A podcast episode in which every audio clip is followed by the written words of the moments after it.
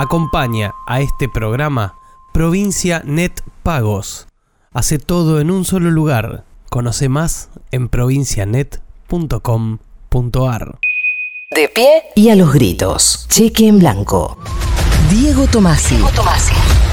Ampliación de horizontes.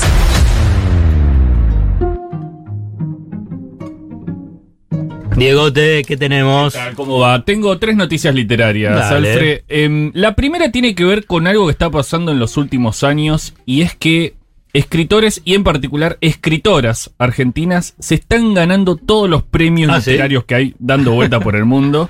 Nos falta el Nobel, hasta ahora nada más. Y la noticia de esta semana es que una escritora argentina, Samantha Schweblin, Ah, sí, sí. es finalista del National Book Awards de Estados Unidos. Este premio, que se entrega en varios eh, géneros, en ficción, en no ficción, en poesía, etcétera, que empezó en 1950, reconoce obras literarias publicadas en editoriales estadounidenses durante el año anterior de su concesión y en sus traducciones. Y en este caso, por su libro Siete Casas Vacías, la argentina Samantha Schweblin, que hace muchos años vive en Alemania, está en la, lo que se llama la lista corta, que son los, los finalistas. Junto con ella hay otra escritora latinoamericana, Mónica Ojeda, que es ecuatoriana. Samantha Schweblin es una escritora increíble y este libro, Siete Casas Vacías, eh, hay que leerlo, es espectacular. Yo leí un poco la historia de ella y del padre eh, en, en La Nación, me parece, salió. Yo la- la- no sé si es en, en la revista o dónde, viste, cuando uno lee los portales ya ni sabe Sí, dónde sale publicado. Eh, una historia fascinante de Sí, esa- y además una escritora que tiene por un el padre también, ¿no? Sí, Por por el padre, claro.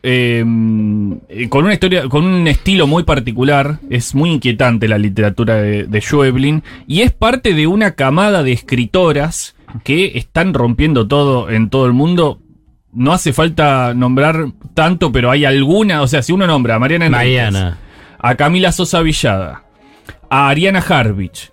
Ya ahí uno podría conformar un mapa de la literatura argentina actual y hay muchas más, eso por otra parte. Así que bueno, bienvenida a esta... Por ahora no es un premio, es, es finalista Samantha Schweblin, pero ya la ubica en un lugar eh, muy importante de la literatura a nivel internacional.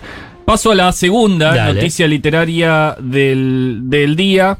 También es una buena noticia. Hay un sello catalán que se llama Blacky Books, que publica unos libros hermosísimos, increíbles.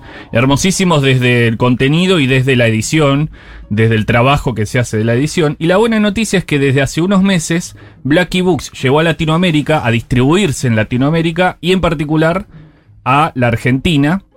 Y hablé con Florencia Trimarco, que es editora en Penguin Random House, que es el sello aquí en Argentina que está encargado de distribuir. Ella está a cargo de la colección de Blacky Books y le pedí que nos contara de qué se tratan estos libros y que nos mencionara alguna de las novedades, en particular una que tengo acá que de la que ahora te voy a hablar. Vamos a escucharla.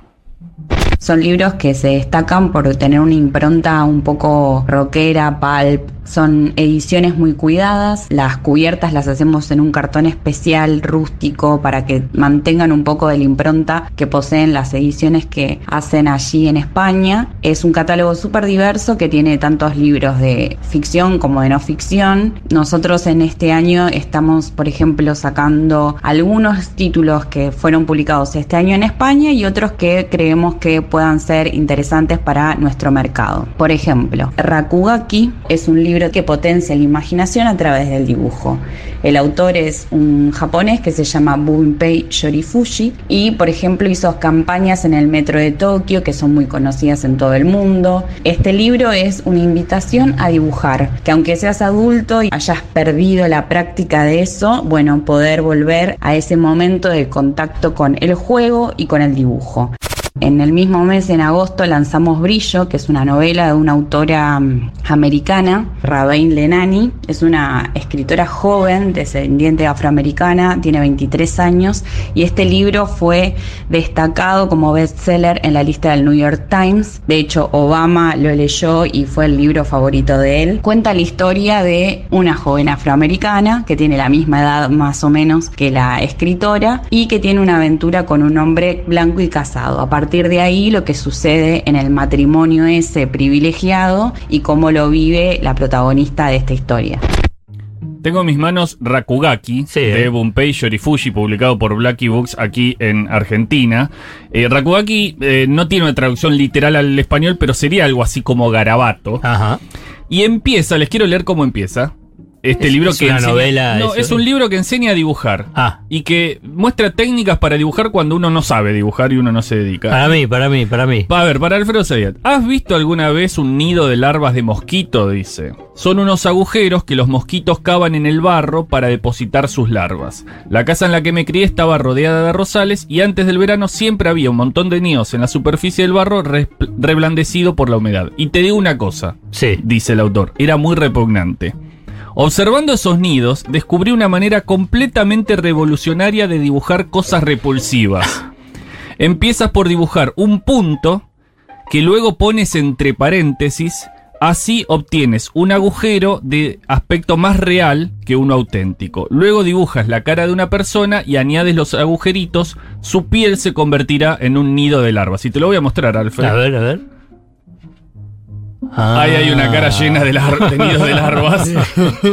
bueno, es muy divertido el libro y es muy útil además. Sí, sobre todo creo que eh, es, es divertido para que un adulto juegue con un niño y puedan dibujar juntos y probar quién dibuja mejor cada cosa. Se llama Rakugaki y lo publicó Blacky Books. Y paso a la tercera noticia literaria del día. A Acaba de ver, publicarse ver, por. Ediciones Futurock el libro Crónicas del Litio. Ah, mira. Sudamérica en disputa por el futuro de la energía global. Lo publicó Ernesto Pico en una también preciosa edición. Y bueno, le pedimos al autor que nos contara un poco de qué va este proyecto sobre un tema de muchísima actualidad.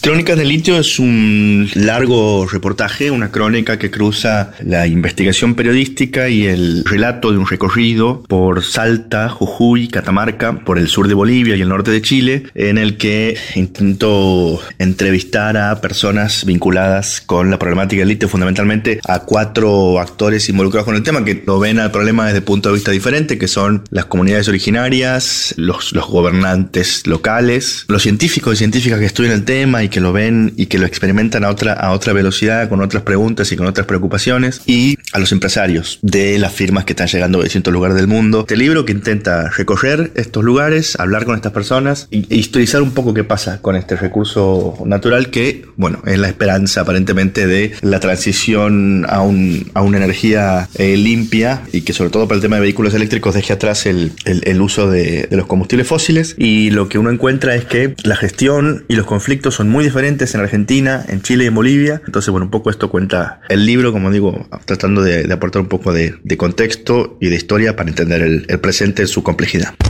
Bueno, las tres noticias literarias de hoy entonces. Crónicas del litio de Ernesto Pico, publicado por Ediciones Futurock. Déjame, déjame decir, así después seguir con los otros. Ahí lo que él menciona, el triángulo del litio. Sí. ¿no? Que, que él lo, cuando lo menciona, vos después agarrás en el mapa y eh, se ve justamente un triángulo donde están los salares, donde está este mineral tan, tan clave, estratégico, y viste que todos miran y como no vamos a salvar con el litio, no vamos a salvar con el vaca muerta. Está muy bueno el comienzo. Mira cómo es el comienzo, ¿no? El título es punto de partida. Sí. Hay un problema con el litio. Muy bien. Y, a- y es muy bien, y a partir de ahí empieza todo el desarrollo y está muy bien también la presentación, como lo explicó Ernesto Pico. Y bueno, y también para saludar ¿no? a Ediciones Futurock, que es hija de Futurock FM y que sigue apostando al mundo editorial. Y que sigue creciendo. En breve se van a publicar los ganadores de la edición de este año del premio de novela. Así que también atención a eso que va a ser antes de fin de año seguramente. Entonces, Crónicas del litio de Ernesto Pico, ediciones Futurock. La llegada a la Argentina del sello catalán Blacky Books y Samantha Schweblin, escritora argentina que vive en Alemania, finalista del National Book Awards de Estados Unidos. Cheque, cheque en blanco. Un programa que te enciende.